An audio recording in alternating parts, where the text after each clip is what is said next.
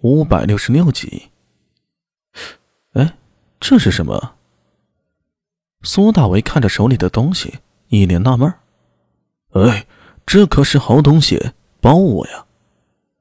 胡商斯莫尔搓着双手，满脸泛着兴奋的油光，向苏大为兴致勃勃的介绍道：“哎，我有一个波斯的兄弟，在长安经营当铺的生意，他悄悄告诉我，最近收了这件宝物。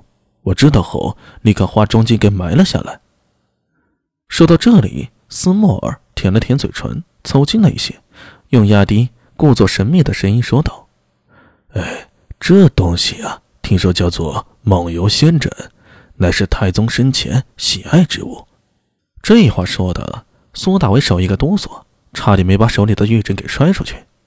幸好他反应快，把玉枕死死抱住了，瞪眼道：“你你说这叫什么？梦游仙枕啊？”斯莫尔纳闷了。呃，阿米，你听说过吗？仙枕你个头啊！这如果真的是太宗之物，就应该是金宝神枕。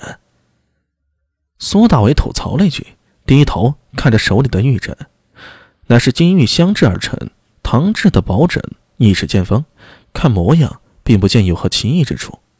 不过这玉嘛，倒是好玉，触手温润，镶嵌的金丝形成华美的纹路，看上去啊。确实很上档次，这真的是太宗那个宝枕吗？问题是，宝枕当时不是被高阳公主逃去了吗？后来高阳又送与卞姬，结果这事儿离奇就在于此：一个盗贼从卞姬那里又把宝枕给偷了出来，最后案发把卞姬给供了出来，由此引得太宗大怒，最终将卞姬腰斩。这一案子，苏大为依稀还有些印象。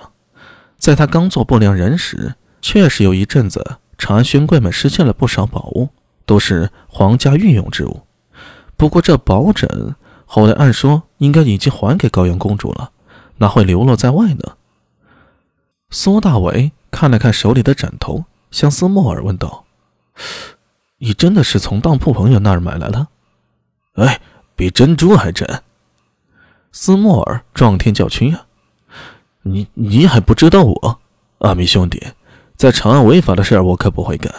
我那朋友偶尔会收点点好东西，再通过我们销掉。有些长安贵人家里有时也会拿点东西出来卖。苏大伟点了点头，没有继续问下去。现在确定这东西啊，是不是真的是太宗那只金宝神枕？再谈别的。那这枕头先放在我这儿，我问一下懂的朋友。嘿 嘿嘿嘿，啊，原本也是这个意思。你帮我问问，若是你想要，回头我给你个优惠的价。斯莫尔眼里闪动着光，兴奋地搓了搓手，好像已经看到无数的金币啊滚滚而来。滚！苏大伟没好气地骂了一声。他现在是在西市荣小脚的那间铺子里，大半年的时间，这间金鱼油灯铺子。已经成了新式明星产品了，生意不要太火爆。用金油制成的灯，原本在秦汉大行其道，特别是始皇陵里，用此物做长明灯，据说其灯燃烧经久不衰。但是到了唐时，这种工艺已经接近失传了。苏大为当时听到斯莫尔提起巨金，想起了此事。去岁，斯莫尔将金鱼油运回来，又找到了荣小角。这个制蜡匠人，几经工艺改良，终于拿出合格的成品。好了，说说最近的生意吧。苏大伟暂时把保枕的事儿放到一边，向斯莫尔问道：“桌前除了他和斯莫尔，对面是狮子苏信杰，左手是御史宝林，高大龙坐在稍远的地方。这间铺子现在主要是高大龙在主持，荣小小制灯的手艺还可以。”但是论及生意，拍马都赶不上高大龙。一说起生意啊，斯莫尔这精明的胡商眼睛都快眯成缝了。他一手捻动着卷曲的胡须，眉飞色舞地说道：“哎，这灯的生意极好，从长安远到安行，到波斯大使，全都喜爱我们这种油灯。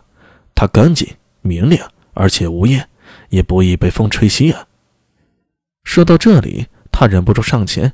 给苏大为一个热情的拥抱。嘿嘿，我的阿米兄弟，你当时是怎么想到的？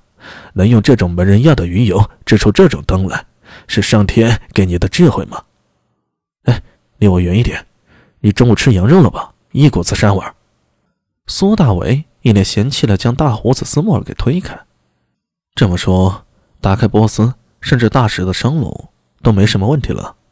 哎，没问题，绝对没问题。斯莫尔食指和拇指捏动着胡须，一脸臭屁的吹嘘道：“嘿嘿，长安呢，有你和你的朋友打开门路，到了安西，一路都是我的朋友和人脉。这种灯只要一出来，就被抢购一空，简直啊，就是抢钱一样。”说到这儿，他低声道：“呃，就是就是这个数量能不能加大一些？我倒是想。”但是荣小九得忙得过来才成。